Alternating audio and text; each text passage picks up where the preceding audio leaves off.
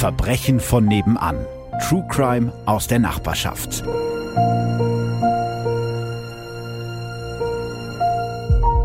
Hallo und herzlich willkommen zu Verbrechen von nebenan, Folge Nummer Neun.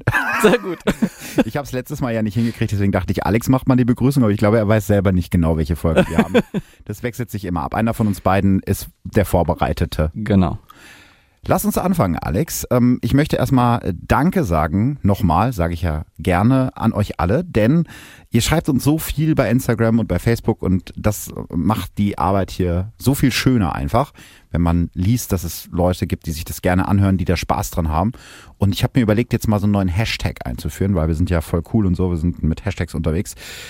Nebenan weltweit heißt der, weil ich jetzt schon öfter Nachrichten von euch bekommen habe, die äh, Verbrechen von nebenan überall auf der Welt hören. Ja, also äh, der Nobson zum Beispiel, den hatten wir ja schon in einer Folge mhm, erwähnt. Genau. Der hört uns in Dubai, ich vermute im Urlaub. Von der Insel hat uns geschrieben aus Dublin. Da hört er Verbrechen von nebenan irgendwie über Spotify auf einer riesen Anlage und hat uns auch, glaube ich, die erste Bewertung in iTunes Irland gegeben. Also falls ihr bei äh, iTunes Irland äh, uns sucht, ihr werdet uns finden und wir haben eine 5-Sterne-Bewertung. Vielen Dank dafür. Saskia zum Beispiel hat mir auch geschrieben, die hört uns in Australien. Die ist, glaube ich, gerade im cool. Work and Travel unterwegs. Also uns würde interessieren, wo hört ihr uns? Ja, also wohin nehmt ihr uns mit? Seid ihr irgendwie im Auto unterwegs? Hört ihr uns im Bett zum Einschlafen? Habe ich jetzt auch schon in einer Bewertung gelesen. Ich höre euch immer zum Einschlafen. Also ich könnte das nie zum Einschlafen hören. Uns würde echt interessieren, wo genau hört ihr uns? Also hört ihr uns auf dem Sofa, hört ihr uns beim Sport und natürlich auch, wenn ihr irgendwo weltweit unterwegs seid im Urlaub, dann erwähnt uns gerne in eurer Story, schickt uns direkt Nachrichten, äh, nutzt gerne, wenn ihr mögt, den Hashtag nebenan weltweit. Wir sind sehr gespannt. Und jetzt sprechen wir über den Fall. Und über den Fall sprechen wir auch deswegen, weil ihr uns äh, immer so fleißig schreibt und Fälle vorschlagt. Berhan zum Beispiel hat mich an einen äh, Fall erinnert, über den ich vor einigen Jahren mal berichtet habe und der mir wegen seiner Grausamkeit im Gedächtnis geblieben ist.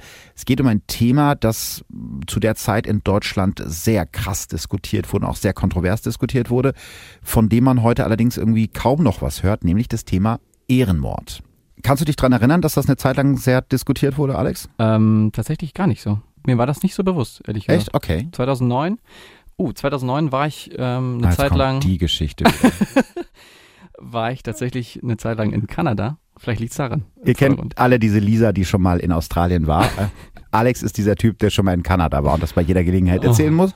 Aber gut, dass wir es da jetzt auch wieder mit eingebaut haben. Also, falls ihr es nicht gemerkt habt, Alex war mal in Kanada. Zurück zum Thema. Ehrenmord, großes Thema, kontroverses Thema. Ich kann mir auch vorstellen, dass wir da ganz viele Zuschriften zu bekommen. Aber lass uns erstmal den Fall angucken und dann so ein bisschen darüber sprechen, was ist ein Ehrenmord eigentlich und was ist kein Ehrenmord, weil das eben so ein Wort ist, was auch sehr schnell eine Zeit lang vergeben wurde, weil das eben in den Medien so groß war für Fälle, die vielleicht gar keine Ehrenmorde waren. Es geht um den Fall einer jungen Frau, die sich nicht anpassen wollte und dafür einen sehr grausamen Tod gestorben ist. Es ist kalt in der Neujahrsnacht 2009. Der Wind fegt über den Feldweg in Hasewinkel, einer kleinen Stadt in Nordrhein-Westfalen, die die meisten Menschen nur als Heimat des Landmaschinenherstellers Klaas kennen. Önder B. hat Tränen in den Augen, als er sich zu seiner Frau herunterbeugt. Auf dem Boden liegt die entstellte Leiche der 18-jährigen Midje. Önder B. beugt sich zu seiner Frau herunter, streichelt sie, riecht an ihr, dann küsst er ihre Leiche. 26 Jahre vorher. Önder B. wächst in einem kleinen Bergdorf in der Provinz Bingöl in der Türkei auf, in Ostanatolien, eine der größten, aber auch bevölkerungsärmsten Regionen der Türkei, näher an Armenien als an Istanbul. Die meisten Menschen hier leben mehr schlecht als recht von der Landwirtschaft, viele sind sehr gläubig. Auch in der Familie von Önder B. herrscht ein sehr konservatives Familienbild. Sein Vater ist der Herrscher, seine Mutter hat ihm zu gehorchen. Ohrfeigen sind für Önder in seiner Kindheit normal, doch sein Vater schlägt auch mit Metall- oder Holzstöcken nach ihm. Einmal wird der Vater so wütend, dass er seinen Sohn so lange mit einem Stuhl verprügelt, bis der ihm auf dem Rücken zerbricht. Önder hat Angst vor seinem Vater. Mit 19 versucht er das erste Mal auszubrechen, reist illegal nach Deutschland ein und beantragt Asyl als politisch verfolgter Kurde. Er kommt in einem Asylbewerberheim in Lübeck unter und lernt dort eine zehn Jahre ältere Türkin kennen, die er heiratet. Doch irgendwie kommt er in Deutschland nie so richtig an.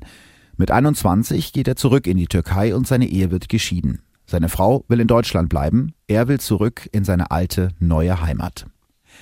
Seine zweite Frau entdeckt Önder B. auf einem Hochzeitsvideo. Er ist zu diesem Zeitpunkt 21, Midje ist damals 15. Er sieht das hübsche, lachende Mädchen mit den dunklen Haaren und den strahlenden Augen und sagt sofort zu seiner Familie, diese Frau will ich heiraten. Ja, also es wirkt für mich so, als würde er sich eine Frau im Katalog aussuchen. Ja. Irgendwie so ein bisschen wie am Schaufenster Mhm. mit dem Finger drauf zeigen, die da. Ja, ungefähr Bitte so. zum Mitnehmen. Du musst wissen, also Midje und Önder sind miteinander verwandt. Sie ist seine Cousine und er ihr Cousin. Trotzdem hat er das Mädchen, das mit ihren Eltern in Deutschland lebt, vorher noch nie gesehen. Also es ist eine relativ große Familie. Und so beginnen die Familien mit den Verhandlungen. Önders Vater spricht mit Midjes Vater und fragt nach der Hand seiner Tochter. Der sagt, gerne, aber meine Tochter muss das auch wollen. Naja, so sehr wie man sich mit 15 das schon vorstellen kann. Ne? Ja, das habe ich mir auch gedacht. Ähm, Önders Anwalt Detlef Binder, der auch den Angeklagten zum Beispiel im Prozess vom Horrorhaus von Höxter vertritt, also ein relativ bekannter Anwalt, sagt in dem Prozess über Önder B., da wo er herkommt, besitzt man eine Frau. Unsere gesellschaftlichen Werte sind ihm völlig fremd. Im Dezember 2006 kommt Önder dann für drei Tage aus Ostanatolien nach Ostwestfalen, um Midje kennenzulernen. Also drei Tage ist ja echt nichts. Also, Nee. um sich da irgendwie zu entscheiden. Ja, vor allen Dingen Schwierig. fürs Leben Ja. zu entscheiden. Ne? Ja, die beiden entscheiden sich tatsächlich. Und zwar für Ja. Oder besser gesagt, wahrscheinlich entscheiden sich die Familien für Ja. Ein halbes Jahr später reisen die beiden für sechs Wochen in die Türkei. Am 2. Juli 2007 heiraten sie nach türkischem Recht. Mädchen ist damals 17 Jahre alt, ihr Ehemann 23. Es gibt auch Fotos von der Hochzeit. Mitje trägt ein goldenes Kleid, die Haare hochgesteckt. Sie ist wirklich sehr hübsch, aber auch stark geschminkt und sieht wesentlich älter aus als 17. Auf dem Hochzeitsfoto steht sie vor ihrem Ehemann und lächelt so ein bisschen schüchtern in die Kamera.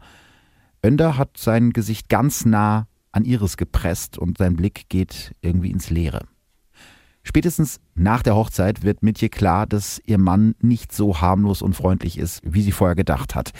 Er vergewaltigt sie und droht sie einen Abhang herunterzustürzen, wenn sie nicht tut, was er sagt. Sie ist also unglaublich erleichtert, als sie drei Wochen nach der Hochzeit wieder zurück nach Deutschland reist, denn ihr Mann muss in der Türkei bleiben. Er hat keine Aufenthaltsgenehmigung für die Bundesrepublik und für eine Familienzusammenführung müssten die deutschen Behörden die Ehe der beiden erstmal anerkennen. Und das tun sie halt nicht direkt. Also besteht die Ehe eigentlich nur auf dem Papier und das ist mit ihr eigentlich ganz recht. Hm. Da stellt sich mir die Frage, warum ist sie denn zurückgefahren? Einfach aus dem Grund, weil sie noch nicht volljährig ist? Oder war das eher so eine Art Besuch? Ich glaube, die Waren da sollten, andere Sachen geplant? der, der, der Plan war schon, dass er nach Deutschland kommt, Mhm. dass sie gemeinsam in Deutschland leben, aber das ging eben aufgrund seines Aufenthaltsstatuses nicht. Ja. Und deswegen ist sie zurück zu ihrer Familie, worüber sie Mhm. ganz glücklich war, genau. Die junge Frau, die hier alle nur Miskin nennen, führt hier in Deutschland ein ganz normales Leben, geht aus und trifft sich mit Freunden. Diese Freunde beschreiben sie als lebenslustig, fröhlich und süß. Währenddessen sitzt der Mann, der eigentlich ihr Ehemann sein soll, weiter in der Türkei. Önder B. macht es rasend, dass seine Frau sich kaum bei ihm meldet. Schließlich besteht ihre Ehe sowieso nur aus SMS und aus Briefen. Zwischen ihnen liegen 4000 Kilometer und zwei Welten. Später erzählt Önder den Ermittlern, seine Frau sei kalt gewesen und zurückweisend. Sie habe sich lustig über ihn gemacht, ihn provoziert, bis er es nicht mehr ertragen konnte. Sein Anwalt Detlef Binder vergleicht ihn mit dem jungen Werther aus Goethes Roman, also ein Mann, der unglücklich verliebt ist und deshalb ganz wahnsinnig wird. Allerdings muss man sagen, dass der Vergleich irgendwie ein bisschen hinkt. Ich weiß nicht, ob ihr die Leiden des jungen Werther mal in der Schule gelesen habt. Das ist nämlich einer, der so verrückt vor Liebe wird, dass er sich am Ende selber umbringt, weil diese Liebe nicht erwidert wird. Önderbe tötet nicht sich selbst, sondern seine Frau. Mitje will einfach so leben wie die anderen Teenager in Deutschland auch. Mit eben diesem einen Unterschied, sie ist verheiratet und 4000 Kilometer entfernt sitzt ihr Ehemann, der immer wütender wird. Immer wieder beleidigt Önder seine Frau am Telefon und per SMS, schließlich bedroht er sie sogar. Doch Mitje lässt sich das nicht mehr gefallen. Im August 2008, da ist sie gerade 18 geworden, macht sie zwei Dinge. Zum einen reicht sie in der Türkei die Scheidung ein, denn die beiden sind nur nach türkischem Recht verheiratet und nicht nach deutschem. Und zum anderen geht sie zur Polizei und zeigt Önder an. Sie will dieses Leben als Ehefrau nicht mehr, wollte es wahrscheinlich nie. Sie hat ihren Hauptschulabschluss gemacht und möchte Friseurin werden, ein ganz normales, selbstbestimmtes Leben führen. Den Polizisten erzählt sie, dass ihr Mann sie bedroht, zeigt ihnen seine SMS. Sie sagt aus, dass ihr Mann sie zwingen will, zu ihm in die Türkei zu kommen. Daraufhin wird Önder B. in Deutschland zur Fahndung ausgeschrieben. Ja, und das leider ohne Erfolg, denn kurze Zeit später kommt er nach Deutschland. Ja, am 19. Oktober reist Önder B. illegal nach Deutschland ein. Zunächst kommt er bei Verwandten in Dortmund unter, doch nicht für lange. Jetzt passiert etwas, das ich bis heute nicht verstehen kann, ehrlich gesagt. Mitjes Eltern lassen Önder nämlich bei ihnen zu Hause einziehen. Der Mann, der ihre Tochter mit dem Tode bedroht hat und von dem sie sich trennen will, wohnt jetzt in dem Haus der Familie an der Nordstraße in Hasewinkel, einer grauen Straße mit heruntergekommenen Hochhäusern und vielen Sozialwohnungen. Das passt für mich auch irgendwie alles nicht zusammen. Ja. Wenn du überlegst, äh, irgendwie herrscht da ja auch keine Absprache zwischen Mütje und den Eltern dass sie ihren Eltern einfach sagt, ich kann mit ihm nicht leben, ich kann das nicht und äh, lassen ihn trotzdem dann ins Haus. Kann natürlich sein, dass vielleicht die Hochzeit oder die Ehe an sich einen höheren Stellenwert hat und äh, man sich dem dann vielleicht auch ein bisschen unterordnen soll, muss? Hm, ich glaube, das sind einfach Dinge, die man schwer nachvollziehen kann mit unserem Werteverständnis, mhm. weil das vielleicht einfach noch ein anderes Werteverständnis ist als das, was wir wahrscheinlich haben, was ich jetzt nicht als Entschuldigung für das Verhalten der Eltern mhm. nehmen will, sondern nur, dass man das verstehen kann. Das ist dann doch, glaube ich, ein kultureller Unterschied. Mhm. Und man weiß ja eben auch nicht, wie sehr das vielleicht auch was damit zu tun hat, mit Sachen, die es in Deutschland ja auch gibt, also so eine, so eine Ehe aufrecht zu erhalten, zumindest nach außen genau. hin. Was sollen die Nachbarn denken? Die sind doch verheiratet, warum wohnen die dann nicht zusammen und so weiter und so fort. Vielleicht denken die Eltern auch, ich will denen jetzt gar keinen mhm. bösen Willen unterstellen, vielleicht denken die, ach, die müssen sich nur mal aussprechen und dann kommt schon wieder irgendwie alles in Ordnung. Aber das passiert eben nicht. Also, das ist gerade schon richtig gesagt, das passt alles nicht zusammen. Das sagt später auch Önders Anwalt im Prozess und, und fragt sich genau das, was wir uns gerade fragen. Also, wie konnten Mitjes Eltern es zulassen, dass ausgerechnet der Mann, der ihre Tochter bedroht hat und gegen den eine Anzeige läuft, unter ihrem Dach wohnen darf? Mitjes Vater wird den Ermittlern später erzählen, das Verhältnis zwischen Mitje und ihrem Mann sei in Ordnung gewesen. Offenbar geht es äh, zu dieser Zeit in der Familie hin und her. Mal ist von endgültiger Trennung der beiden die Rede, mal von einer erneuten Verlobung. Dann kommt raus, dass in der Türkei schon ein Termin für die Scheidung angesetzt worden ist. Da wurden Zeichen gesetzt und wieder zurückgenommen, sagt Anwalt Binder, der Önder ja im Prozess vertreten hat. Und dann kommt die tödliche Silvesternacht 2008, 2009. Önder will den Jahreswechsel eigentlich bei seinem Onkel in Dortmund verbringen, aber dann erfährt er, dass seine Frau ohne ihn feiert. Er steigt ins Auto und rast nach Halle Westfalen, wo Mitje mit Verwandten in einem Festsaal feiert. Auch ihre ein Jahr jüngere Schwester ist dabei. Als Önder B. gegen Viertel nach elf an der Festhalle ankommt, entdeckt er seine Frau sofort und will sie mitnehmen. Mitjes Schwester will das verhindern. Sie hat ein schlechtes Gefühl. Aber Mitje hört nicht auf sie und geht mit ihrem Mann, obwohl sie Angst vor ihm hat. Eigentlich schon total das Warnzeichen mhm. dass sie eben ähm, vielleicht auch sich selber nicht eingesteht, ich möchte das nicht, mhm. obwohl sie es ja so fühlt. Vielleicht auch da nochmal der Gedanke, dass eben man vielleicht seinen Ehemann ehren soll, die mhm. Ehe ehren soll, ehren soll und sich deswegen dann die Blöße nicht ihm, gibt. Ja. ja, das kann natürlich sein. Und ich glaube, sie hat zu dem Zeitpunkt auch das Gefühl, dass sie die, die Situation unter Kontrolle hat, denn sie fährt nicht alleine mit ihrem äh, Mann mit, sondern mit einer Cousine, also die sind zu dritt im Auto. Genau. Vielleicht ähm, hilft ihr das. Genau, wahrscheinlich denkt sie dann, mhm. okay, da kann mir jetzt nichts passieren, meine Cousine ist ja mit dabei. Zu dritt fahren sie weiter ins wenige Kilometer entfernte Steinhagen, wo ein weiterer Onkel bei sich zu Hause eine private Silvesterfeier veranstaltet. Um Punkt Mitternacht gibt es Torte, alle küssen sich und begrüßen gemeinsam das neue Jahr 2009. Nur Mitje will ihren Mann nicht küssen. Das macht ihn rasend. Um halb zwei verabschiedet sich das ungleiche Paar und will nach Hause fahren. Kurz bevor er geht, steckt sich Önder bei seinem Onkel in der Küche ein Obstmesser ein, dann verabschieden sich er und seine Frau. Es ist das letzte Mal, dass Mitje lebend gesehen wird zu dem Obstmesser, das wird später auf jeden Fall noch wichtig werden. Das auf jeden Fall im Hinterkopf behalten. Sehr gut, Alex. Mitgedacht. Auf dem Weg nach Hause stellt Önder seine Frau zur Rede. Er ist wütend. Warum hat sie ihn vor den anderen Gästen so ignoriert? Doch Mitje ignoriert ihn einfach weiter und stellt das Radio im Auto lauter. Da biegt Önder mit seinem Audi, also mit einem geliehenen Audi, mit dem sie an dem Abend unterwegs sind, an der Brockheger Straße 109 ab und steuert den Wagen auf einen kleinen Feldweg. Für diejenigen von euch, die ja aus der Region kommen und diesen Podcast hören, da gibt es ja auch ein paar von, da direkt an der Stelle ist so ein Partyhof, Quiel heißt der in Hasewinkel, den kennen viele Leute. Das ist so der Ort, wo sich die Jugendlichen zur Party treffen. Das nur so als Gegensatz zu dem, was jetzt gleich passieren wird. Denn auch in dieser Nacht feiern Menschen auf dem Hof. Es ist eine fröhliche Silvesterparty. Nur wenige hundert Meter von den Feiernden entfernt wird eine junge Frau einen grausamen Tod sterben. Doch keiner der Partygäste wird ihre Schreie hören. Erst als die Gäste nach Hause wollen, bemerken sie die Polizeiwagen und das Blaulicht in dieser eiskalten Nacht.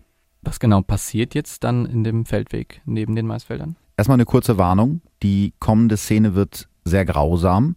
Wenn ihr das nicht haben könnt, dann springt einfach zwei Minuten vor. Ich will euch die Details deshalb erzählen, damit klar wird, wie unglaublich brutal Önder die Frau, ja, man muss es sagen, auslöscht, die er ja angeblich so sehr und aus tiefstem Herzen liebt. Ja, genau. Also wenn ihr das nicht hören möchtet und das nichts für euch ist, dann spult gerne kurz vor. Genau. Am Ende ist es das Handy von Midje, das den Streit eskalieren lässt. So zumindest erzählt es Önder später im Prozess. In seiner rasenden Eifersucht fordert er Midje auf, ihm ihr Handy zu geben. Er glaubt, dass sie anderen Männern schreibt. Doch das Handy ist durch einen PIN gesichert. Wütend fordert er Mitya auf, ihm die vier Zahlen des Codes zu geben, aber die nennt ihm immer wieder falsche Nummern. Einmal, zweimal, dreimal, dann ist das Handy gesperrt. Das ist der Moment, in dem Önder durchdreht.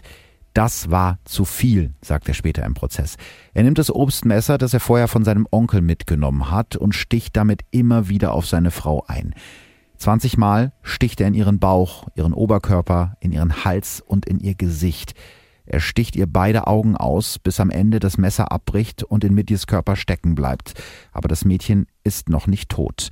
Deshalb öffnet Önderbe den Kofferraum seines geliehenen Audis und holt einen Billardkö heraus.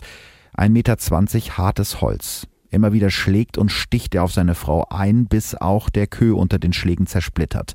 Aber Mitje will nicht sterben.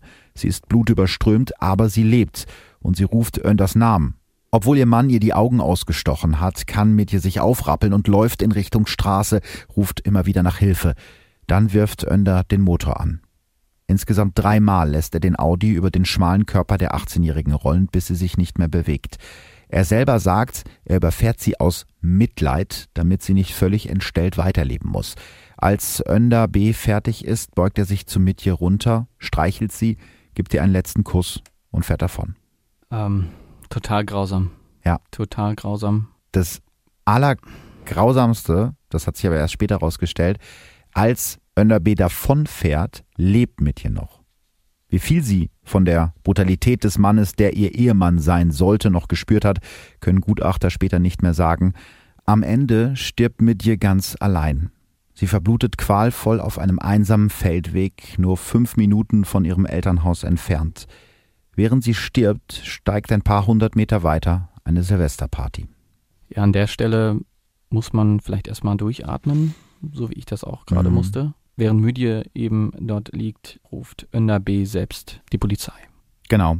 Einer der beiden Polizisten, die damals zuerst am Tatort sind, erzählen später, dass Önder gegenüber der Polizei klar, abgebrüht und sicher auftritt.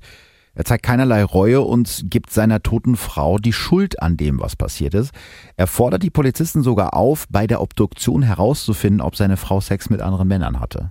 Das ist sein mit erster Gedanke. Un unvorstellbar. Ne? Die, also dieser Gedanke an sich macht einen eigentlich schon wütend. Ja, aber da kannst du ja mal sehen, wie krankhaft eifersüchtig mhm. der war, wie sehr ihn das jetzt beschäftigt hat. Der denkt da in keinem Moment darüber nach, dass er gerade aufs Grausamste mhm. seine Frau umgebracht hat und dass er wahrscheinlich für sehr lange Zeit ins Gefängnis mhm. muss, sondern sein wichtigster Gedanke ist, ist sie fremdgegangen. Reue ist da nicht zu sehen. Nö, absolut nicht.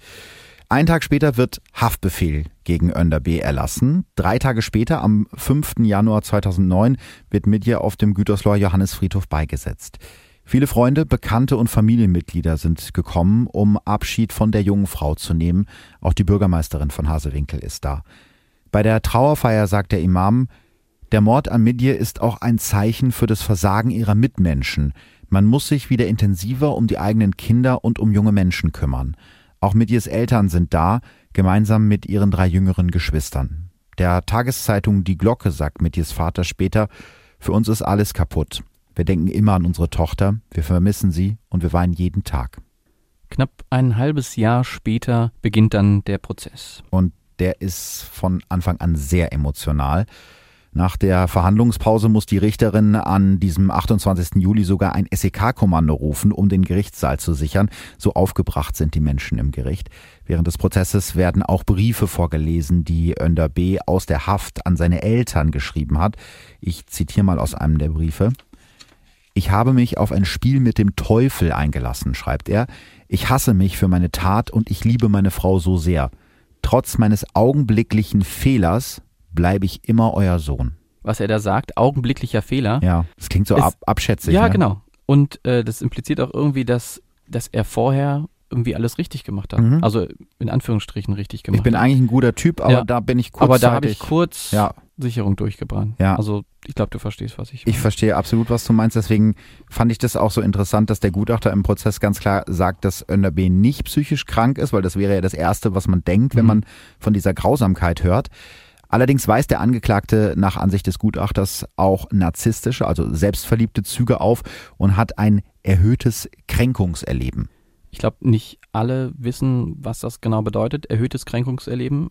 Was heißt das? Das heißt, dass ähm, Önder B. alle Konflikte immer auf sich bezieht und sich selber überschätzt. Das heißt, egal was gerade um ihn herum passiert, er hat immer das Gefühl, es geht um ihn und die Leute wollen ihm was. Auch wenn es vielleicht gar nicht so ist, wie in dem Fall ja wahrscheinlich auch.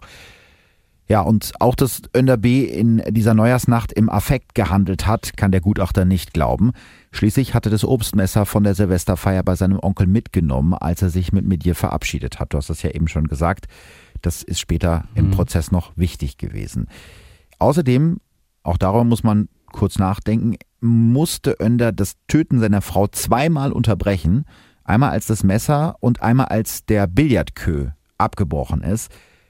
Das heißt, er hatte da im Prinzip zweimal die Chance, wenn man jetzt sagt, er hat im Affekt gehandelt, im Blutrausch, in, in, in Wut gehandelt, hatte er zweimal diese kurzen Momente, wo er unterbrochen hat und wo er jetzt hätte sagen können, oh Gott, was mache ich hier Ja, eigentlich? genau. Also da hätte er stoppen können. Und das kann man sich vielleicht auch nochmal durch den Kopf gehen lassen. Eben so ein Billardkö, jeder hat wahrscheinlich mal Billard gespielt. Das ist ja nicht mal so ein, so ein einfacher Stock. Also der ist richtig massiv und der muss da wohl mit so einer Kraft auf sie draufgedrescht haben. Wahnsinn.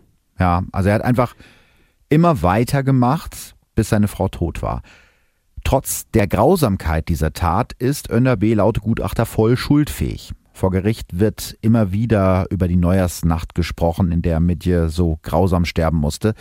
Insgesamt viermal in dem ganzen Prozess. Für Midjes Familie und Freunde ist das kaum zu ertragen. Eine Freundin von Midje im Zuschauerraum bricht in Tränen aus. Sie steht auf und beschimpft den Angeklagten. Die Richterin verweist sie des Saales. Als am 17. August 2009 dann das Urteil fällt, wird es ganz still im Gerichtssaal. Auch Midjes Eltern sind da, wie an jedem Prozesstag. Ihre Mutter trägt ein buntes, mit Blumen bedrucktes Kopftuch. Sie hat tiefe Ringe unter den Augen. Midjes Vater sieht auch sehr abgekämpft aus. Das Gesicht ist eingefallen, unter seinem grauen Schnurrbart ist sein Mund ein schmaler Schlitz. Önder B. zeigt keine Regung. Er trägt einen grauen G-Star-Pulli zur Jeans, die Arme hat er verschränkt. Sichtlich emotional ist dagegen die Richterin, als sie das Urteil verliest. Lebenslange Haft wegen Mordes, allerdings ohne besondere Schwere der Schuld. Das heißt, Önder B. hat gute Chancen, nach 15 Jahren aus der Haft entlassen zu werden und das wäre 2024.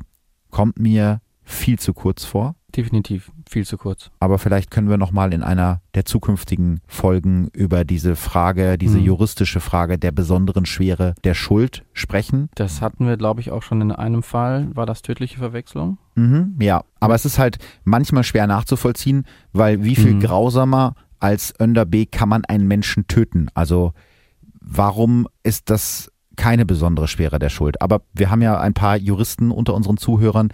Wenn ihr dazu was wisst, wenn ihr eine Meinung, eine Einschätzung dazu habt, schreibt uns gerne. Eindeutig sind für das Gericht dagegen die Mordmerkmale. Insgesamt zwei sind hier erfüllt. Zum einen Grausamkeit, alleine schon wegen der 40 Messerstiche. Das hat das Gericht im Urteil auch extra nochmal erwähnt, weil Önder B. seiner Frau in dieser Nacht beide Augen ausgestochen hat. Er wollte dieses junge Mädchen einfach komplett zerstören. Das ist etwas, was man ähm, Übertötung, Overkill nennt. Hm. Hatten wir, glaube ich, bis jetzt noch nicht. Das ist, wenn der Täter wesentlich mehr Gewalt anwendet, als es eigentlich zum Töten des anderen notwendig wäre.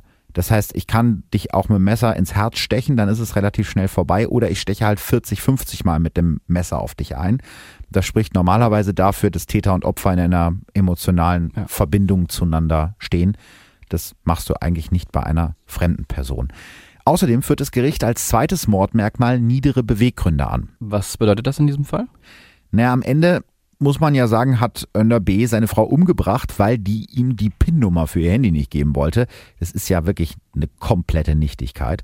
Und unter den Mordmerkmalen gibt es bei den niederen Beweggründen zum Beispiel Habgier. Das hatten wir ja schon mal im Fall tödliche Verwechslung. Mhm. Da wollte der Vater ja seinen Sohn umbringen, weil er seinen Hof haben wollte, weil er das Geld haben wollte. Ähm, Mordlust, also die reine Lust daran, einen anderen Menschen sterben zu sehen, wie wir bei dem Maskenmörder von Bielefeld hatten, oder eben sonstige niedrige Beweggründe. Dazu zählt äh, auch, wie in diesem Fall, zum Beispiel Eifersucht. Für das Urteil spielt es außerdem eine Rolle, dass Önder seine Tat zu keinem Zeitpunkt bereut hat. In ihren Briefen schreiben sie, dass sie sich auf ein Spiel mit dem Teufel eingelassen haben, sagt die Richterin während der Urteilsverkündung zu Önder B., der seine Augen mit den Händen verdeckt. Aber das stimmt nicht. Sie waren der Teufel in Person. Önder B. habe das Leben seiner Frau so grausam und unbarmherzig ausgelöscht, dass sie dafür keine Worte finde, so die Richterin weiter. In diesem Moment wird Önder dann plötzlich doch noch emotional. Zusammengesunken sitzt er zwischen seinem Verteidiger und seiner Dolmetscherin, hält sich die Hand vors Gesicht und schluchzt. Ja, weint er um seine tote Frau oder weint er um sich selbst? Ich glaube, dass er um sich selbst weint. Hm, ähm, ich auch. Ihm ist Unrecht widerfahren, ähm, besonders durch seine Frau, dass er dadurch eben auch keine Reue zeigt. Ja. Wie, wie denkst du darüber? Was sind da so deine Gedanken? Naja, er hatte ja im ganzen Gerichtsprozess die Möglichkeit, Reue zu zeigen und sich bei den, bei den Eltern, bei der Familie von Mitje zu entschuldigen. Das hat er nicht getan. Das spricht ja auch dafür, dass er nicht das so sieht, dass er Schuld an dieser Tat hat dass er da trauert, hat ja auch ein bisschen was von Selbstmitleid mhm. irgendwie. Das finde ich auch aus den Briefen, die halt bekannt geworden sind, die er aus der Haft geschrieben hat. Ja. Da ist sozusagen einmal was passiert, aber genau. sonst bin ich ja eigentlich ein ganz guter Typ. Also ich glaube nicht, dass er zu dem Zeitpunkt begriffen hat, was das eigentlich bedeutet, was er seiner Frau und was er der Familie seiner Frau auch damit mhm. angetan hat. Hast du den Tatort heute nochmal anschauen können? Weißt du, wie es da jetzt aussieht? Also ich war jetzt nicht gerade erst da, sondern damals ein paar Monate nach der Tat. Und da steckte damals noch so eine Holzlatte im, im Boden mit so einem Foto von Mitje drauf, das schon ziemlich ausgeblichen war. Davor standen so ein paar rostige Grablichter. Ich weiß auf jeden Fall noch, dass da ein Satz auf Deutsch unter Mitjes Foto stand. Wir sind eure Töchter, nicht eure Ehre stand da. Habe ich damals auch ein Foto von gemacht. Heute ist davon nichts mehr übrig. Neben dem Weg wachsen auf den Feldern ganz normal Weizen und Mais, als wäre da nichts passiert. Mhm. Was für eine schreckliche Geschichte. Aber unsere Folge heute heißt ja Ehrenmord, Fragezeichen, mit einem dicken Fragezeichen. Mhm. Und zwar stellt sich uns die Frage, war der Tod von Media jetzt ein Ehrenmord oder war es eben kein Ehrenmord? Das ist eine gute Frage. Vielleicht sollten wir erstmal klären, was ein Ehrenmord überhaupt ausmacht. Ja. Die Hamburger Kultursoziologin Ursula Mitschiasgan, ich hoffe, ich spreche das jetzt richtig aus, definiert Ehrenmorde als Tötungsdelikte, die als Tatmotiv die Wiederherstellung der Familienehre haben. Und dieses unehrenhafte Verhalten kann im Prinzip alles sein, was einen Ehrenmord auslöst. Also es ist meistens halt Verhalten der Frau. Ähm, Sex vor der Ehe kann das sein, Fremdgehen oder auch manchmal nur als unangemessen wahrgenommene Kleidung. In Afghanistan sind sogar Frauen ermordet worden, weil sie zufällig einen anderen Mann angeschaut haben. Und um diese Ehre wiederherzustellen, beschließt die Familie dann meist gemeinsam, dass das Opfer bestraft werden soll mit dem Tod. Weißt du, wie viele Ehrenmorde es überhaupt gibt? Das ist sehr schwierig zu sagen. Viele Ehrenmorde passieren im Verborgenen oft auch in ländlichen Gebieten, ohne dass da irgendjemand was von mitbekommt. Da hält dann meistens auch die Dorfgemeinschaft und die Familiengemeinschaft zusammen und schweigt. Außerdem ist es in diesen teilweise wenig entwickelten Gebieten auch so, dass Mädchen gar nicht erst ins Geburtenregister eingetragen werden. Deshalb fällt das Verschwinden der Mädchen teilweise auch gar nicht auf. Das hat mich echt sehr schockiert, ja. als ich das gelesen habe in den das Recherchen, dass das heute noch so ist. Die UNO schätzt in ihrem äh, Weltbevölkerungsbericht aus dem Jahr 2000, ist schon ein paar Jahre her, dass jedes Jahr etwa 5000 Frauen und Mädchen in insgesamt 14 Ländern wegen der Ehre ermordet werden. Boah. Also das gerechnet auf die Weltbevölkerung ist jetzt ja keine riesige Zahl. Trotzdem natürlich ist jede einzelne äh, schon zu viel. Ja, das ist, das ist ja ganz klar, aber du hast es gerade schon gesagt, 5000 auf eine Weltbevölkerung von sechs oder sieben Milliarden Menschen, ich weiß es gerade gar nicht genau. Kann ich jetzt auch nicht genau sagen. Ist äh, tatsächlich eigentlich eine kleine Zahl. Man muss es so sagen, es kommt nicht so häufig vor, wie man vielleicht durch die Berichterstattung denken würde. Genau. Am häufigsten geschehen Ehrenmorde in äh, Nordafrika, dem Nahen und Mittleren Osten und in Zentralasien. Aber Ehrenmorde sind kein rein muslimisches Phänomen. Sie finden auch heute noch statt, zum Beispiel in Süditalien, in Brasilien oder auch in Indien.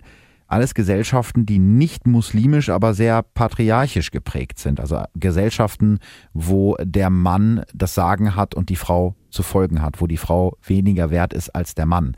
Das hat nicht unbedingt immer was mit Religion zu tun, sondern ist oft eine gesellschaftliche Sache. Also das kann auch in sehr stark konservativ katholisch geprägten Gesellschaften passieren. Außerdem gibt es in der Scharia, dem islamischen Gesetz, auch eigentlich gar keine Basis für Ehrenmord. Er würde sogar theoretisch mit dem Tode bestraft werden. Trotzdem gehen Schätzungen davon aus, und da muss man eben auch äh, ehrlich und realistisch sein, dass weltweit 90 Prozent der Ehrenmorde in muslimischen Familien und Gemeinschaften stattfinden. Also es ist kein rein muslimisches Phänomen, aber es geschieht am mhm. häufigsten in muslimischen Gesellschaften. Schauen wir doch mal auf Deutschland. Wie sehen da die Zahlen aus? Hm, ja, da gibt es sehr wenige Studien dazu. Eine der bekanntesten ist die vom Max-Planck-Institut aus dem Jahr 2011. Die haben im Auftrag des Familienministeriums alle Fälle von Ehrenmord untersucht, die in Deutschland zwischen 1996 und 2005 dokumentiert wurden. Also durch äh, Gerichte, durch Urteile und eben auch durch Medien. Insgesamt gab es in dieser Zeit 78 Fälle, also circa acht Fälle pro Jahr. Auch das ist natürlich gerechnet auf die Mordrate in Deutschland ein kleiner Anteil. Interessant sind da auch die Details der Untersuchung. Die Opfer der Ehrenmorde waren zu 60 Prozent weiblich und zu 40 Prozent männlich. Oh, okay. Das hätte ich jetzt nicht gedacht. Also sind nicht nur Frauen Opfer von Ehrenmorden geworden. Nee, das hat mich auch überrascht. Ähm, Männer werden häufig auch Opfer von Ehrenmorden, entweder zum Beispiel, weil sie schwul sind oder weil sie durch eine außereheliche Affäre die Ehre einer Frau beschmutzt haben. Die Täter selbst, die sind meistens männlich und auch älter als ihre Opfer. Es sind ihre Väter, Onkel oder ältere Brüder. 63 Prozent der Täter sind in der Türkei geboren, der Rest in den arabischen Ländern. Dann folgen Länder wie Albanien, Länder des ehemaligen Jugoslawiens und Pakistan. Gefühlt ist Ehrenmord also ein, ein großes Problem, wenn es um Gewalt gegen Frauen geht. Deshalb habe ich mir die Zahlen nochmal genauer angeschaut. Ich bin heute ein bisschen Statistik-Philly, tut mir leid. Laut einer gemeinsamen Veröffentlichung von BKA und Bundesfamilienministerium wurden in Deutschland im Jahr 2015 rund 104.000 Frauen in ihren Beziehungen Opfer von Gewalt. Das kann wirklich alles sein und das sind ja nur die gemeldeten Fälle. 331 Frauen wurden sogar von ihren Partnern getötet.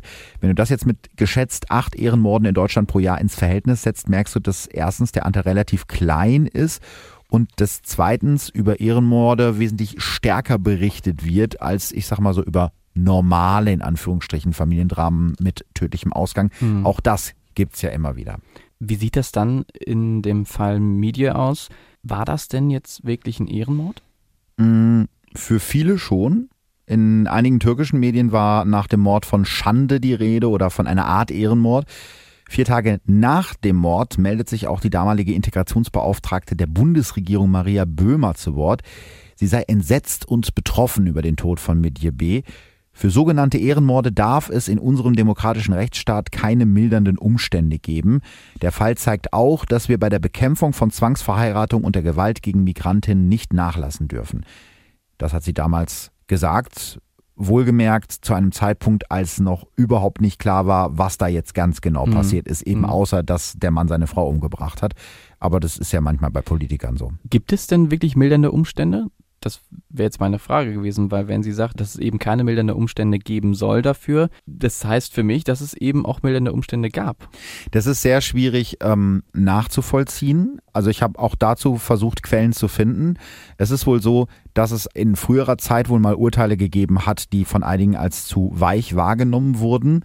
In dieser Studie, die ich gerade zitiert habe, die alle Ehrenmorde in Deutschland untersucht haben in diesem bestimmten Zeitraum, die sind eher zu dem Ergebnis gekommen, dass äh, die Menschen, die wegen eines Ehrenmordes vor Gericht stehen, im Zweifel sogar härter bestraft werden. Also da äh, treffen jetzt wieder Realität und äh, subjektives Empfinden so ein bisschen äh, aufeinander und passen nicht so ganz zusammen. Aber das ist ja bei, bei vielen Sachen mhm. so.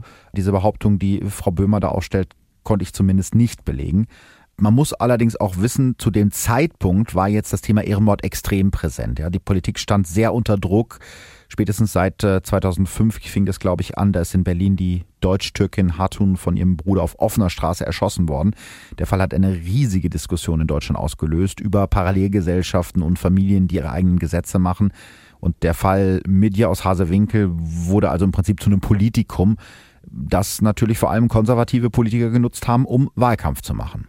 Ja, erstmal ganz schrecklich, dass es Leute gibt, die daraus ihren Nutzen ziehen. Aber das ist halt Politik. Ja, ja, das ist es wohl. Du musst es ja wissen. Mhm. Aber vor allem, weil man ja zu diesem Zeitpunkt ja noch gar nichts über die Hintergründe der Tat wusste. Mhm. Ja, ich habe es ja gerade schon mal gesagt. Also die hat sich da geäußert, mhm. ohne dass man mehr wusste. Aber eben wie gesagt, die politische Stimmung ist zu diesem Zeitpunkt sehr, sehr aufgeheizt. Jeder Mord oder jeder Totschlag unter Muslimen bekommt damals ganz schnell den Stempel Ehrenmord. Und ich glaube, man will sich ja auch als Politiker nicht vorwerfen lassen, dass man nicht handelt, dass man die gewähren lässt, dass man äh, Recht und Ordnung nicht durchsetzt. Deswegen sind da wahrscheinlich einige relativ schnell nach vorne geprescht. Was wäre denn, äh, wenn wir das jetzt mal umdrehen mhm. und sagen, der Mordfall Medie war eben ein Ehrenmord? Mhm. Was würde dafür sprechen? Ja, erstmal die Herkunft des Täters in äh, Ostanatolien, also da, wo Önder B herkommt und die meiste Zeit seines Lebens verbracht hat, sind Ehrenmorde eben besonders verbreitet. Das ist statistisch so. Ehre ist dort ja soziales Prestige, sozusagen das Kapital einer Familie. Und nur durch die Beseitigung der Ehrverletzung kann das soziale Gefüge der Gesellschaft wiederhergestellt werden. Allerdings werden Ehrenmorde eben dort nicht nur von türkischen oder kurdischen Muslimen, also Önder B. war ja auch Kurde, sondern auch von Jesiden oder syrisch-orthodoxen Aramäern. Da kann man also wieder sehen, es hat jetzt nicht zwangsmäßig was mit der Religion zu tun. Außerdem muss man sagen, dass das Wort Ehre in diesem Fall und in dem anschließenden Gerichtsverfahren auch immer wieder aufgetaucht ist. In seiner Vernehmung sagt Önder B. zum Beispiel, er habe sich durch die Abweisung seiner Frau in seiner Ehre verletzt gefühlt. Und dann hat er die Ermittler, das haben wir eben auch schon erwähnt, tatsächlich gebeten, bei der Obduktion zu überprüfen, wann seine Frau das letzte Mal Geschlechtsverkehr hatte. Das sei ihm wichtig, es ginge um seine Ehre, also so hat er es formuliert. Das Wort Ehre taucht also schon auf in dem Prozess. Wobei ja das Wort Ehre in diesem Fall wahrscheinlich einfach nur eine sehr krankhafte Eifersucht war. Ja, genau. Was würdest du sagen in diesem Fall? Was war das Motiv? Warum hat Önder seine Frau getötet? Ich würde sagen, äh, wahrscheinlich Eifersucht. Ja. Also ja. einmal dadurch, dass er angefragt hat, hatte sie vorher Geschlechtsverkehr oder eben nicht. Hm. Es könnte aber auch sein, dass ihm eben die Anerkennung von ihr gefehlt hat und ähm, dass er eben die Liebe so erzwingen wollte, dass hm. dann am Ende ja nicht funktioniert hat und das dann auch nochmal zu der Tat geführt hat. Ja, es ging ja auch um das Handy. Ne? Er ja. hat ja vermutet, dass sie mit anderen Männern schreibt, wollte unbedingt das genau. Handy sehen. Und deswegen würde ich auch sagen, Eifersucht war hier das Motiv. Das Bundeskriminalamt sagt ganz klar, Tötungen aus Eifersucht sind kein Ehrenmord. Und auch der Bielefelder Strafverteidiger Detlef Binder, der eben zum Beispiel auch das Folterpaar von Höxter verteidigt hat und in diesem Fall den Angeklagten, sagt in der Süddeutschen Zeitung damals über den Fall Midje, es war ein schreckliches Familiendrama, aber sicher kein Ehrenmord. Also du kannst dir einfach mal vorstellen, der Täter und das Opfer hätten in diesem Fall nicht Önder und Midje geheißen, sondern Klaus und Monika. Dann wäre das Ganze wahrscheinlich nur in Anführungsstrichen mhm. ein Eifersuchts- oder Familiendrama gewesen. Ja, klingt einleuchtend. Und das ist eigentlich der Knackpunkt. Also das Gunda Werner Institut für Feminismus und Geschlechterdemokratie grenzt den Ehrenmord ganz klar von einer Tat aus Eifersucht oder anderen Familiendramen ab. Der Ehrenmord resultiert nämlich nicht aus dem individuell gekränkten Stolz des Täters, sondern zielt auf die Wiederherstellung der Ehre einer ganzen Gemeinschaft, meistens der Familie des Täters. Nicht nur das Motiv zielt auf das Kollektiv, auch Legitimation und Beauftragung geschehen im Familienkreis. Das heißt, die Familie ist in die Tat entweder als Auftraggeber, mindestens aber als Mitwisser eingebunden, teilweise eben auch als Täter, weil es Väter, Brüder, Onkel sind. Mhm. Und das war ja in dem Fall äh, definitiv nicht so. Mitje hätte natürlich von ihrer Familie geschützt werden müssen. Vor NRB gar keine Frage. Die Familie hätte auch dieser arrangierten Ehe niemals zustimmen dürfen, aber Schuld an Mitjes Tod ist zumindest nach dem, was wir jetzt wissen, was wir aus dem Prozess wissen, was wir aus den Gerichtsakten wissen, ganz eindeutig eine Person und das ist Önder B.